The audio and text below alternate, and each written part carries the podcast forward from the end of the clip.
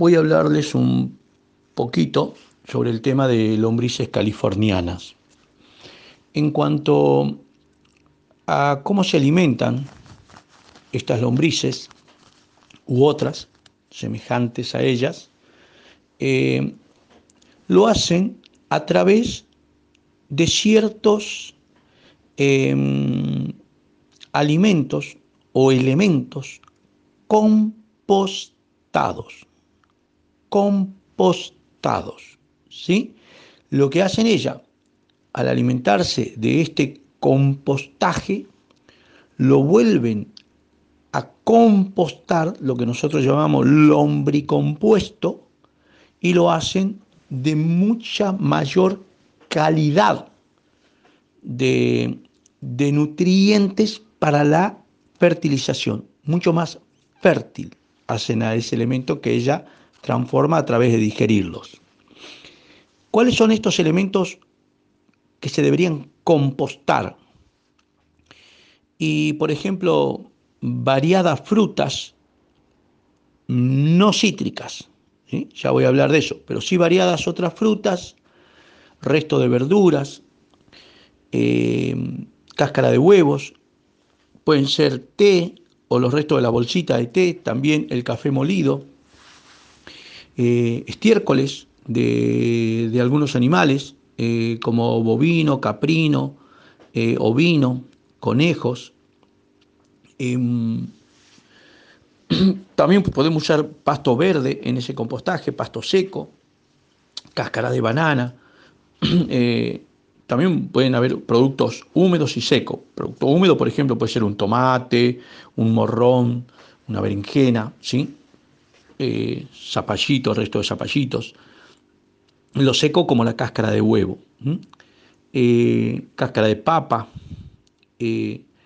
puede ser chipiado, fino, de algunas maderas, pero todos estos elementos deben estar finamente cortados. Hay, que cortarlos lo mejor que podamos, lo más chico que podamos. ¿sí?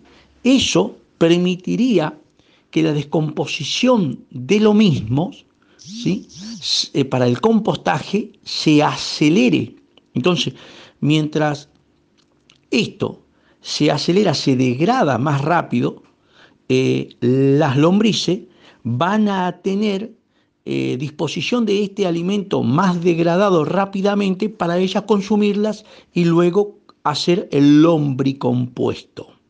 Pero yo he visto que en muchas composteras donde ponen elementos para compostar y ponen lombrices, eh, lo hacen tan bruscamente que ponen el zapallito entero, un montón de hojas enteras, las cáscaras de huevo entera, Imagínense que estamos hablando de un eh, organismo como la lombriz que es chiquitito, ¿sí? inclusive los que van a compostar son microorganismos, son microorganismos, ¿sí? Imagínense que es como que yo les doy a cada uno, a uno le doy una sandía, al otro le doy un melón y, les digo, bueno, tienen que comerlo, pero de un solo mordiscón. Imposible, imposible. Como tienen que comer un solo moricón, van a tener que esperar que ese alimento termine de putrefactarse, se pudra, para, que para el resto podrido que les quede en la mano, recién poderlo hacer tal vez caber en la boca y comerlo. Es lo mismo. Si yo pongo un montón de restos de alimentos, todos grandes, en pedazos grandes, el proceso de putrefacción va a ser muy lento. Entonces, esas lombrices que están esperando contar con ese proceso de descomposición para poderse alimentar, no van a estar creciendo en población. Van a estar ahí de acuerdo a la disposición de alimento que tengan, eh, alimentándose de a poco, no reproduciéndose, su reproducción va a mermar en el tiempo, porque yo le estoy dando, no le estoy dando realmente alimento, estoy proponiendo un montón de cosas eh, en macro volumen ¿sí? y en macro tamaño. Entonces yo tengo que picar bien, cortar bien para que eso, vuelvo a reiterarle, entre en proceso de compostaje lo más rápido posible. ¿sí? Y cuando tengo un compostaje, en la época de verano es conveniente estar regándolo por lo menos entre dos y cuatro veces según el coma de calor en el día y según la cantidad de alimentos o productos húmedos que yo haya puesto, como sea tomate, que le decía zapallito, morrón y otros. ¿sí? De acuerdo a eso, como es húmedo, voy a necesitar también la, la cantidad de humedad para mantener la humedad de ese compostaje y la temperatura, que no se me sobrepase los 60 grados, porque ahí morirían un montón de bacterias y hongos, fermentos que están compostando esos productos ¿sí? que yo he puesto triturado. Eh, eh, la cáscara de huevo es sencillo, la cáscara de huevo en un par de horas se seca, con la mano agarro y la destruyo y la hago, la hago como un polvo. Ahí es mejor para que ese proceso se descomponga. Ponen cáscaras enteras, eso es un error tremendo. ¿Sí?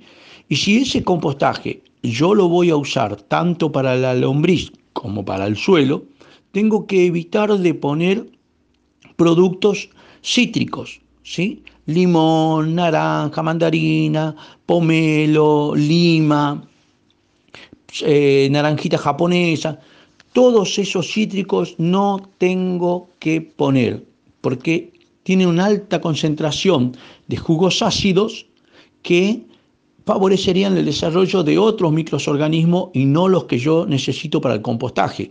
Entonces favorecería también un proceso de pudrición de esos de esos restos que yo, estoy tratando de compostar. ¿sí?